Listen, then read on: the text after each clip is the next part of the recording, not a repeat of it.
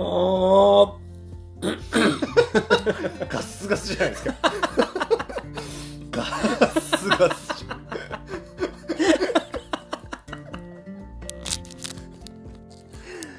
失礼しました。デビラジです。はい。こんにちは。こんにちは。本日は。本日ですね、はい。あのトークテーマいただきまして、はい。いいですね。はい、好きなテニス選手。はい。あと好きなプレースタイル。プレースタイル。好きなっていうのは自分が好きなんですそうだね。うん。そういうのをちょっとトークしてもらえたらっていうトークテーマいただきまして、はい。喋りましょどうまさしくん？好きなテニスプレーヤーってテニス始めた時からさうはい。こういるの？詳しくあそうです。あんま詳しくないんですけどうん。僕が始めた当初だとうん。ヒューイット。おおレイトン。レイトン。お湯レディでおなじみの。うん。ヒューイット。ヒューイットね。はい。ヒューイットかっこよかったよね出てきた時、ね。みんな言ってましたもんやっカモぱヒューンっつって。帽子後ろにかぶってさ。そうそうそうレイトンはね最初お湯レディねでおなじみのね。それちょっとよくわかんないけど。カップヌードルの CM ああ CM なんかあったね、あのヒューイットってね最初ダブルス優勝したんだよね。四大大会で。え最初確かダブルスでタイトル取ってそっからこうシングルスも世界一位になってるからね。そうそうそう。ヒューイットね。ああと神尾ヨネなんで髪をどうした？なんで？なんで？神尾ヨネさんの名前が出てくると思わなくて、はい。僕はあの何回か実はイベント一緒にやったことあるんですよ。あ。神尾ヨネさんと。そうなんだ。うん。ドーバー海峡のもう後じゃないかなはいうん。あの頃もテニスの仕事はずっとされてたから、うん。あのブリヂストンスポーツ所属されてて神尾ヨネさんってもともと今はもうブリヂストンテニスから撤退しちゃったんだけどあのー、神尾ヨネさんどうなんで知ってんの？僕もなんかそのイベントみたいなのやってて。うん。でダブルス組ませてもらってちっちゃい子。へえ神尾ヨネと？神尾ヨネへえとあれ？あ神尾ヨネと大丈夫？人間違いとかそういうのいや大丈夫です大丈夫です。大丈夫ですだってドーバー海峡の話しましあそうなの？あのうっちゃんなんちゃんのなんかあれだったよね。た売りなりっす 売りな売りなりだったっけ、りはい。泳ぐやつね。あれ海泳ぐのも過酷だろうね。社交ダンスそれわかんないわ。神尾ヨネさんってね確か練習の最後に100本連続セカンドサーブの練習してたはずなんだよ。へえ。確か。えぐいよね。連続じゃないとダメです連続じゃない。と99100で見せたらもう一回1そうそうそうそう。まあまあまあね世界を股にかけてね戦ってたプロだからさ。あれだけど当時ねイベントした時も面白かったよ。神尾ヨネさんのクリニックで神尾さんってダブルバックハンドだからダブルバックハンドの方をこうあれ雑誌かなんかの企画だったんだよね。テニス雑誌で応募。テニスマガジンかテニスジャーナルかなんか TT なんか忘れちゃったけどあのテニス雑誌の応募企画で神尾さんクリニックします。ダブルバックハンドの方募集してますんでつってで蓋を開けて全員あれしたらシングルバックハンドの男性がまあいるわけよ。詐称してきたんですね。ででもさガレージね怒るんだよね。もう「え？っ?」って言って「いやそのダブルバックハンドなのになんでこのシングルハンドの人いるんですか?」とか言って。いやまあその冗談半分だよ怒るって。ガチじゃなくてね。あのすげえ空気があのあったかい空気持ってる人だからさ「え？じゃあ私教えれないんで教えてもらっていいですか? 」突然。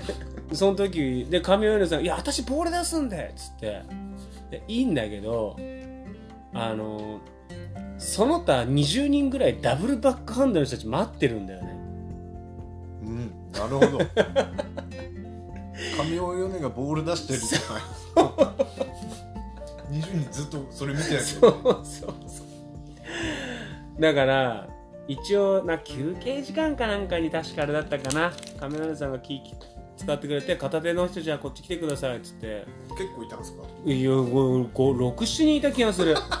あの募集は両手なんですけどせっかく来ていただいてるんで片手バックハンドで私教えれないんで私玉出ししますとか言って。あ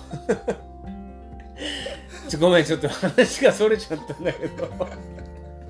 神米さんはねあのいい人ですねいやいい人いい人。人そうそうそうすごく。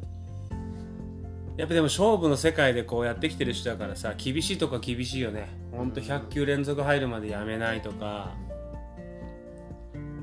その辺はねだまさかまさしくんの口から神尾ヨネっていうのが出てくると思わなかったんで。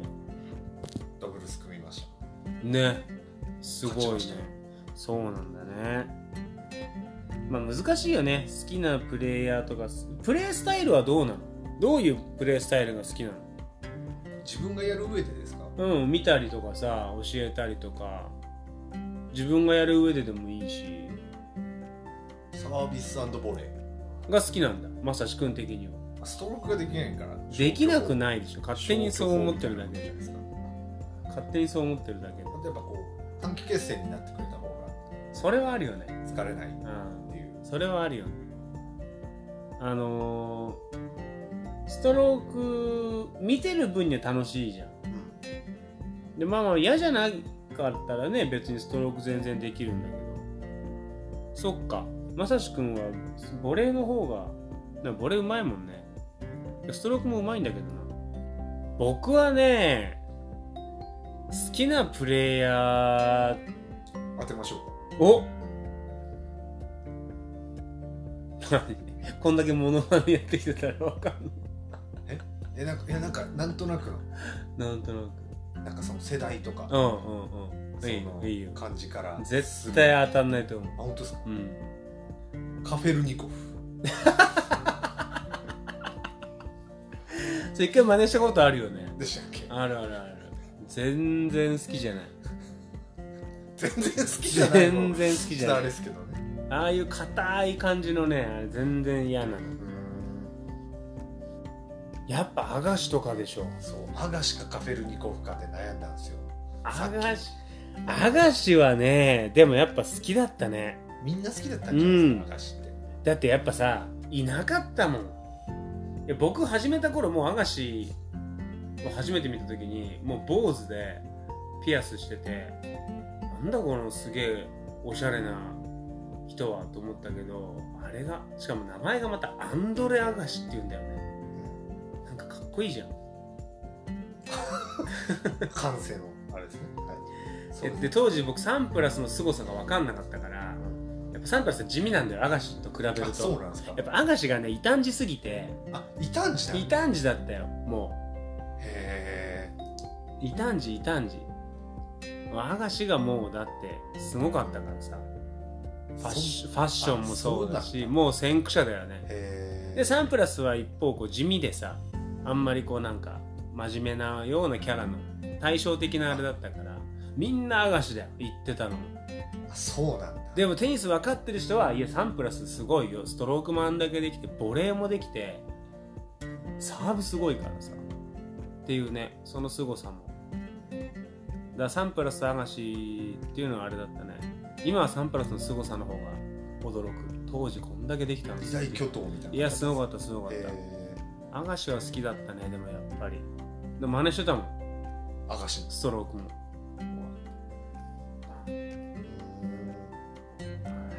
僕その頃だと思うんですけどちょうどプレステ2のテニスのゲームうんうん。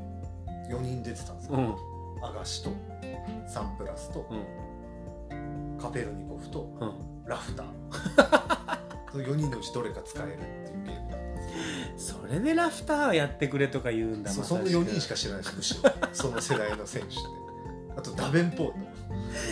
リンゼーじゃんリンゼー・ダベンポートってマルチナじゃん。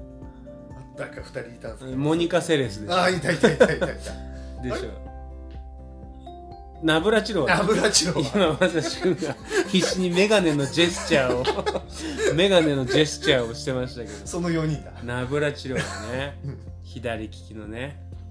なるほどね。はあ。よく知ってるねでもまさしくんそういうのね。そのその4人とその4人しか知らない。で すまあまあまあなんか珍しくねこうテニスの話になりましたけど。そうですねまあ珍しくというかそもそもテニスのねラジオだからもっと本当はテニスのことをねこれから喋っていくようにしましょう。あそうなんですか？そう苦手だわ。またあのトークテーマどんどん募集してますんで遠慮なくトークテーマください。それではまたねあったかくして寝ろよ。何なんですか？あなんでもない。ここカットで。バイ